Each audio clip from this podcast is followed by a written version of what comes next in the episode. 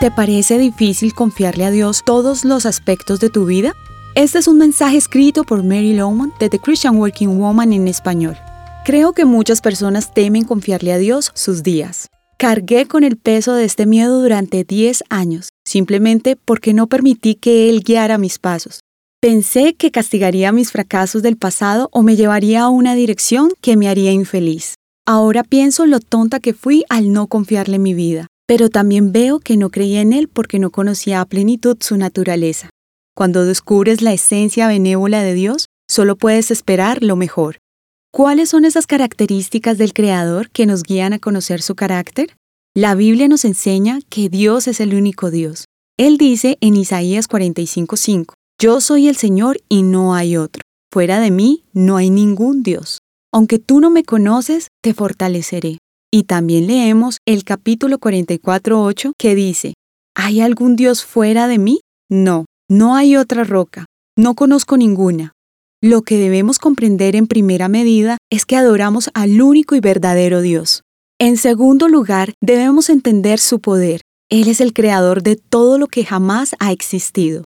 Así dice el Señor, tu Redentor, quien ha hecho todas las cosas. Yo solo desplegué los cielos y extendí la tierra. ¿Quién estaba conmigo? Así lo describe Isaías 44:24. Entiende que Dios habló y el mundo se formó. Fue creado de la nada por su palabra. David el salmista dijo, Yo sé que el Señor nuestro soberano es más grande que todos los dioses. El Señor hace todo lo que quiere en los cielos y en la tierra, en los mares y en todos sus abismos. En tercer lugar, nuestro Dios es santo y perfecto. Él no se equivoca, no comete errores. Ahora, ¿puedes decir con honestidad que crees que Dios es el único, el Creador todopoderoso, sabio, santo y perfecto, que no comete errores? Por favor, no respondas con liviandad. Piénsalo, porque si en verdad dices que crees que Él es quien dice ser, seguramente tendrás que tomar algunas decisiones en coherencia a tu respuesta.